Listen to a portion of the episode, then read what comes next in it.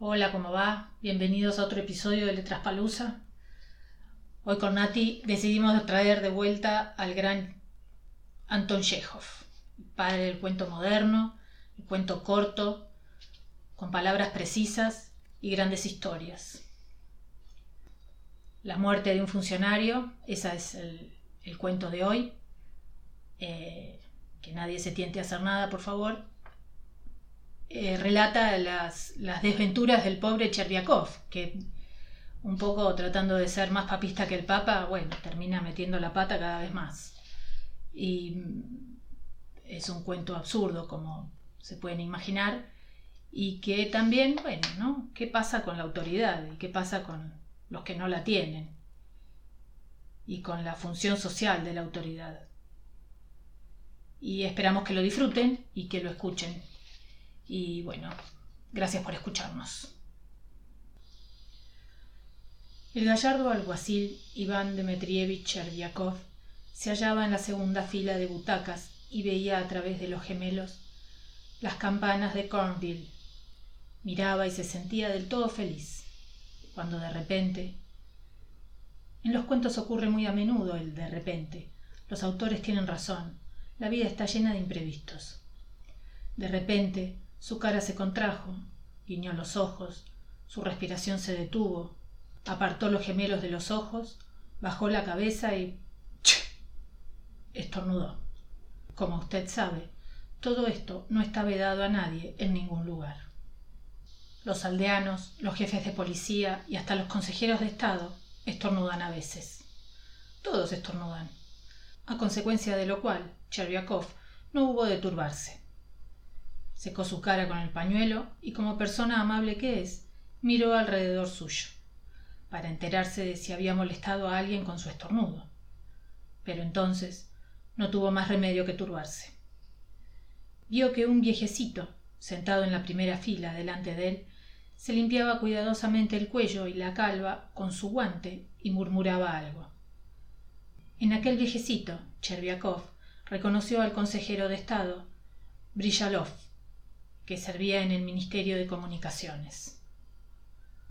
Le he salpicado, probablemente, pensó Cherviakov. No es mi jefe, pero de todos modos resulta un fastidio. Hay que excusarse. Cherviakov tosió, se echó hacia adelante y cuchicheó en la oreja del consejero. Dispénseme, excelencia, lo he salpicado. Fue involuntariamente. No es nada, no es nada. Por amor de Dios, dispénseme. Es que yo. Yo no me lo esperaba. Esté usted quieto. Déjeme escuchar. Cherviakov, avergonzado, sonrió ingenuamente y fijó sus miradas en la escena. Miraba, pero no sentía ya la misma felicidad. Estaba molesto e intranquilo. En el entreacto se acercó a Brillalov, se paseó un ratito al lado suyo y por fin, dominando su timidez, murmuró Excelencia, lo he salpicado. Hágame el favor de perdonarme. Fue involuntariamente. No siga usted, lo he olvidado. Y usted siempre vuelve con lo mismo, contestó su excelencia moviendo con impaciencia los hombros. Lo ha olvidado. Mas en sus ojos se lee la molestia, pensó Cherviakov mirando al general con desconfianza. No quiere ni hablarme. Hay que explicarle que fue involuntariamente, que es la ley de la naturaleza. Si no, Pensará que lo hice a propósito, que escupí. Si no lo piensa ahora, puede que lo piense algún día. Al volver a casa, Cherviakov refirió a su mujer su descortesía, mas le pareció que su esposa tomó el acontecimiento con demasiada ligereza. Desde luego, ella se asustó, pero cuando supo que Brillalov no era su jefe, se calmó y dijo Lo mejor es que vayas a presentarle tus excusas. Si no, puede pensar que no conoces el trato social. Precisamente. Yo le pedí perdón, pero lo cogió de un modo tan extraño. No dijo ni una palabra razonable. Es que, en realidad, no había ni tiempo para ello. Al día siguiente, Cherviakov vistió su uniforme nuevo, se cortó el pelo y se fue a casa de Villalov a disculparse por lo ocurrido.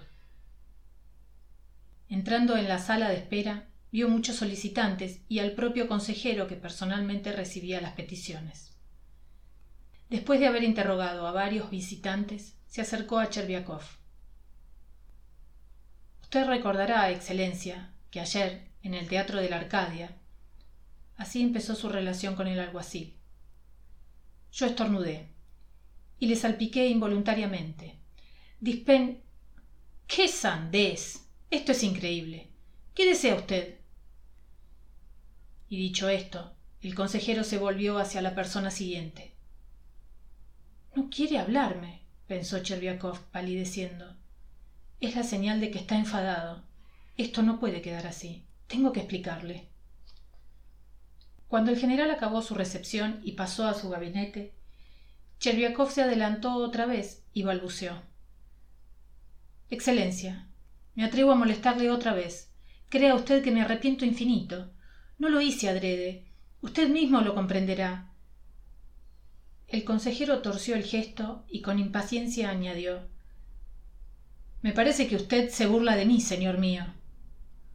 Con estas palabras desapareció detrás de la puerta. ¿Burlarme yo? pensó Cherviakov completamente aturdido. ¿Dónde está la burla? ¿Con su consejero del Estado? ¿No lo comprende aún? Si lo toma así, no pediré más excusas a este fanfarrón. Que el demonio se lo lleve. Le escribiré una carta, pero yo mismo no iré más. Le juro que no iré más a su casa. A tales reflexiones se entregaba tornando a su casa, pero, a pesar de su decisión, no le escribió carta alguna al consejero. Por más que lo pensaba, no lograba redactarla a su satisfacción, y al otro día juzgó que tenía que ir personalmente de nuevo a darle explicaciones. Ayer vine a molestarle, a vuecencia, balbuceó mientras el consejero dirigía hacia él una mirada interrogativa. Ayer vine, no en son de burla como lo quiso vuecencia suponer. Me excusé porque estornudando hube de salpicarle. No fue por burla, créame. Y además, ¿qué derecho tengo yo a burlarme de vuecencia? Si nos vamos a burlar todos, los unos de los otros, no habrá ningún respeto a las personas de consideración. No habrá. ¡Fuera! Vete ya. gritó el consejero temblando de ira. ¿Qué significa eso? murmuró Cherviakov inmóvil de terror. Fuera. Te digo que te vayas. repitió el consejero pataleando de ira. Cherviakov sintió como si en el vientre algo se le estremeciera. Sin ver ni entender, retrocedió hasta la puerta, salió a la calle y volvió lentamente a su casa.